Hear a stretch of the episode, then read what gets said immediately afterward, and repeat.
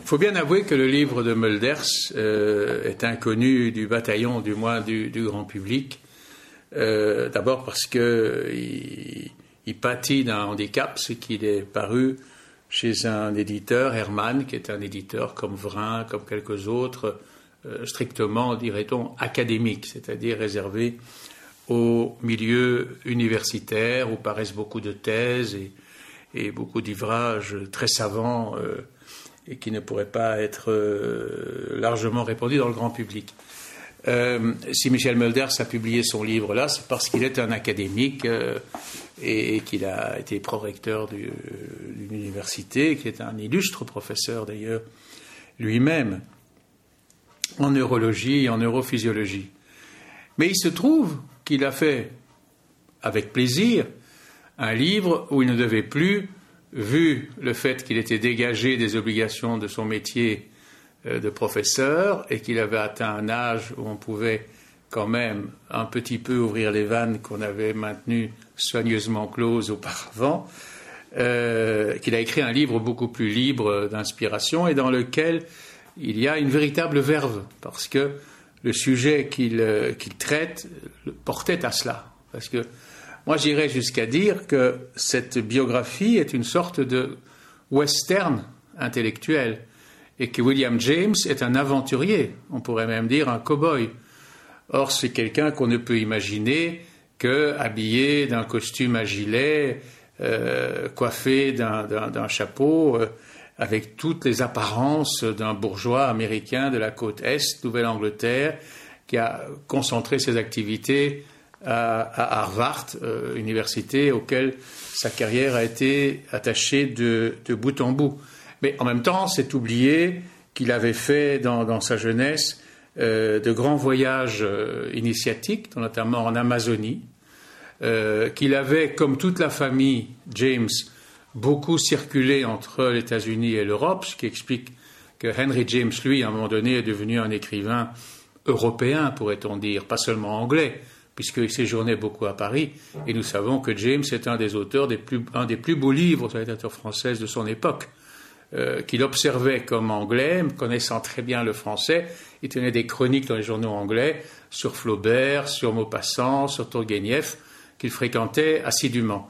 Alors, euh, son frère aîné, William, lui, il a aussi circulé comme ça entre euh, les États-Unis et, et l'Europe, mais faire d'autres villes, et principalement d'ailleurs Berlin, Berlin et Vienne.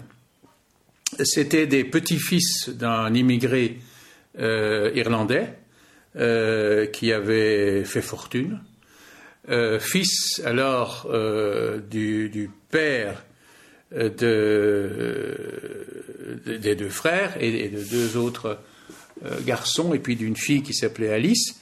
Euh, qui s'appelait euh, lui aussi Henri. C'est-à-dire qu'il y avait une succession de William et d'Henri parmi les frères aînés dans la, dans la généalogie.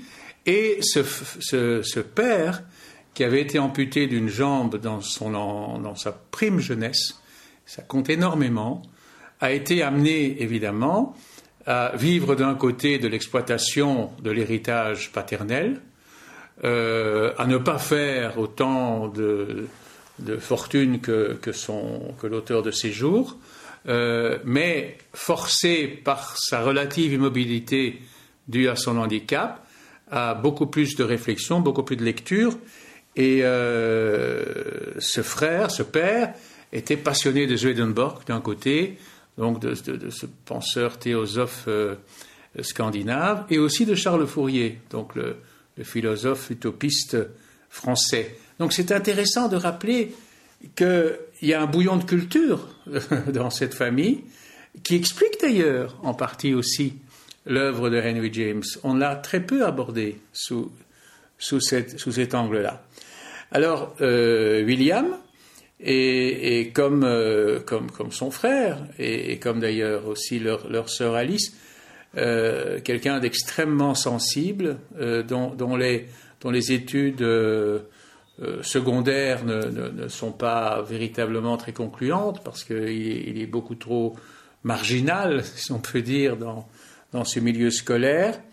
Et dans un premier temps, il, comme il dessine pas mal, il, va euh, s'initier à la peinture auprès d'un peintre qui s'appelait Hunt, qui bénéficie aujourd'hui d'ailleurs d'une reconnaissance un peu partout, aussi bien d'ici que de, l'autre côté de l'Atlantique, parce que c'était quelqu'un qui lui aussi avait énormément fréquenté les peintres français de son temps, donc notamment l'école de Barbizon et les impressionnistes. Euh, ce qu'il y a, c'est qu'il doit y avoir dans cette famille une espèce de euh, euh, souci permanent d'excellence, c'est qu'on essaye de faire ce qu'on sait faire le mieux. Or là, William voit ses, limites dans le domaine de la, peinture et entame des, des, études de médecine, sans trop y croire, mais en devinant que ça va tôt ou tard l'amener vers ce qu'il cherche. Or, il faut savoir que nous sommes à ce moment-là vers 1800. 60, euh, et il y a cette extraordinaire excitation qui se passe autour des recherches et des théories de Darwin.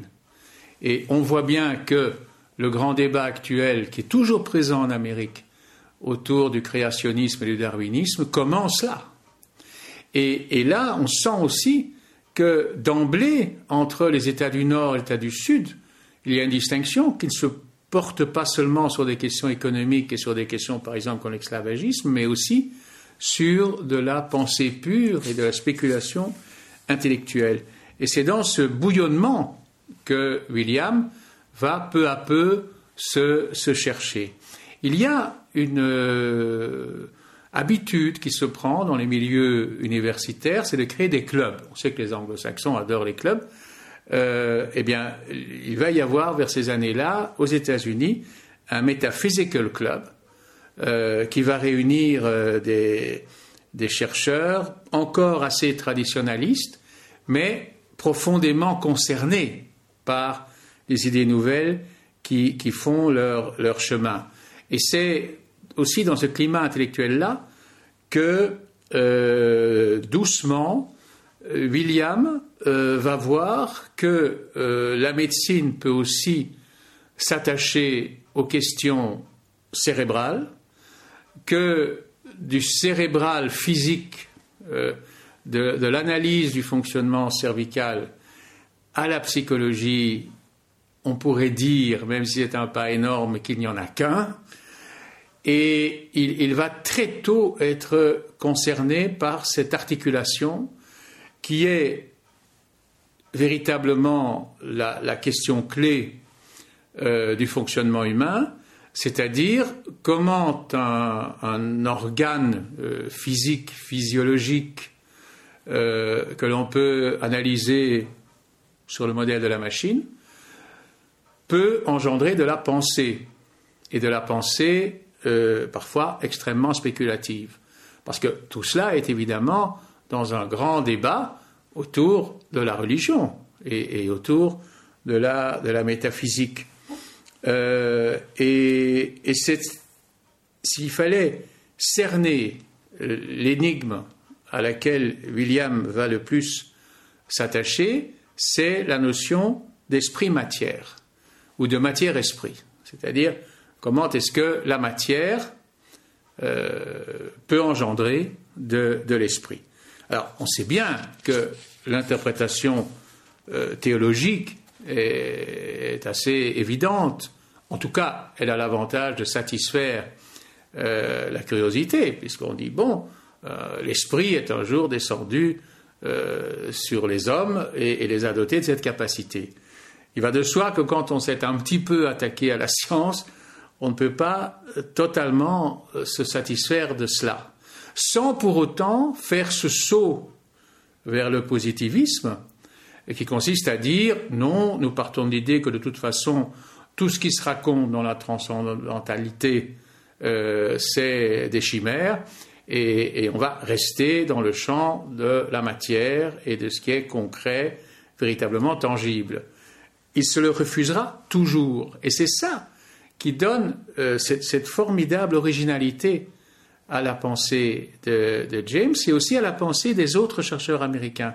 C'est-à-dire qu'ils ne se sont jamais totalement désancrés d'une dimension euh, religieuse, mais ils ont essayé de faire un travail sur tout ce qui était étape par étape analysable, en commençant par certains comportements simples euh, qui partent simplement de, gestes euh, comme la marche, euh, de, la, relation entre l'œil et le cerveau qui, permet de constituer les images, enfin de tout ce qui nous fait exister en, tant qu'homme, mais où il y a évidemment ce qui est de moins en moins inconnu aujourd'hui, cette espèce de segment euh, mystérieux qui, permet la transmutation. Et la, transmutation, encore une fois, euh, je, pense que aussi longtemps que euh, on, ne l'aura pas totalement décomposé en, termes mesurables, ne pourra qu'être sujet à de l'hypothèse de dimension surnaturelle, au sens propre, surnaturelle. Tout en sachant très bien, et tous les chercheurs aujourd'hui ont tendance à le reconnaître, que euh, faire avancer le champ du mesurable n'ouvre que plus largement le champ de l'immesurable. Les, astronomes sont bien placés pour le, pour le savoir. Et euh, ce qui est intéressant chez, chez James, comme chez d'autres, de ses contemporains, hommes de sciences en Amérique en particulier, euh, c'est que d'abord, ils, n'ont pas de, limites, c'est-à-dire ils ne sont pas hyper spécialisés, sectorisés. Donc ils sont vraiment toujours obligés de prendre en compte la réalité la plus, la plus ample possible. Et ça aussi, c'est une leçon par rapport à ce qui se passe aujourd'hui. Beaucoup de scientifiques aujourd'hui le reconnaissent, qu'à force de se spécialiser, on, finit par perdre euh, la globalité, et en tout cas la big image, comme, on dit très bien en, anglais. Lui va développer d'abord de grandes théories psychologiques dans un ouvrage que, Mulders euh, commente abondamment, ça prend presque le tiers du livre, c'est ses Principles of Psychology, qui ont été assez tôt traduits en français, mais de manière partielle, et qui consacrent énormément de soins euh, à, euh, par exemple, l'étude des habitudes. Qu'est-ce qui fait que nous, sommes capables de faire quantité d'opérations? Aujourd'hui, par exemple, conduire un véhicule à plus de 100 km/h, tout en faisant autre chose. Un corps automobile qui est sur un circuit qui fait du 300 à l'heure, il ne fait que ça et il est avec ses, collègues euh, euh, sportifs, euh, coureurs, dans un jeu de règles à la limite prévisible sur un circuit prédéterminé. Mais nous, les profanes, les automobilistes amateurs, nous roulons dans des véhicules pour lesquels nous ne sommes pas entraînés, à des vitesses, disons, moindres de moitié de celle-là, avec toute une série d'inconnus autour de nous qui sont le comportement des autres, euh, automobilistes euh, sur des autoroutes qui, elles, euh, vont vers les contrées les plus lointaines. Eh bien, qu'est-ce qui nous permet, en faisant une chose aussi difficile, en même temps de discuter avec le voisin, d'écouter de la musique, dans certains cas, de procéder encore à d'autres choses, comme de manger, se maquiller, que sais-je. Eh bien, tout ça, ça suppose qu'il y ait eu intégration dans certaines zones du cerveau d'opérations parfois extrêmement délicates qui ne font plus problème, si on peut dire. Et comme il est un chercheur, disons, pragmatique, et c'est ça qui fait qu'il est un des fondateurs du pragmatisme, il commence par étudier ce qui est étudiable, mais sans pour autant s'empêcher de déborder. Et c'est là qu'on on lit ce genre de livre avec beaucoup de, passion, euh, parce que ce n'est pas un livre euh, un peu... Euh, conventionnelle, à l'image de la convention qu'elle restitue, elle, restitue une aventure, donc une, véritable recherche, une odyssée dans, les pays de, de l'inconnu. Alors ce qui est intéressant aussi, c'est qu'il est évidemment averti de ce qui se fait ailleurs. Euh, il sait qu'il euh, y a de grands penseurs en Europe et euh, il les cite, que ce soit Marx, que ce soit Freud et même Nietzsche, et il dit des trois, c'est des penseurs du soupçon. Et ça, c'est une chose aussi très révélatrice d'un certain, certain, genre de positivisme qui, au fond, représente ce qui continue à nous séduire le plus dans la pensée américaine. Euh, c'est cette manière d'y croire. Mais là, justement, la, la foi, il l'étudie aussi. Il l'étudie, il lui consacre aussi un ouvrage très important qui s'appelle The Will to Believe, c'est-à-dire la volonté de croire. La, foi n'est pas quelque chose qui est donné, c'est ça qui est très très important. Il n'y a pas d'effet de Pentecôte, euh, il y a le désir, la volonté euh, délibérée euh, d'y croire. Et, et, là, ça fait appel à une forme de volontarisme. Le volontarisme est aussi une donnée qu'on trouve dans la pensée américaine, ou anglo-saxonne d'ailleurs, euh, et je citerai euh, en passant quelqu'un qu'on doit absolument réétudier aujourd'hui, qui est John Stuart Mill, et qui, disait Le caractère n'est que l'expression d'une volonté complètement construite. Ben, c'est une évidence, mais il faut quand même l'avoir formulé une, première fois.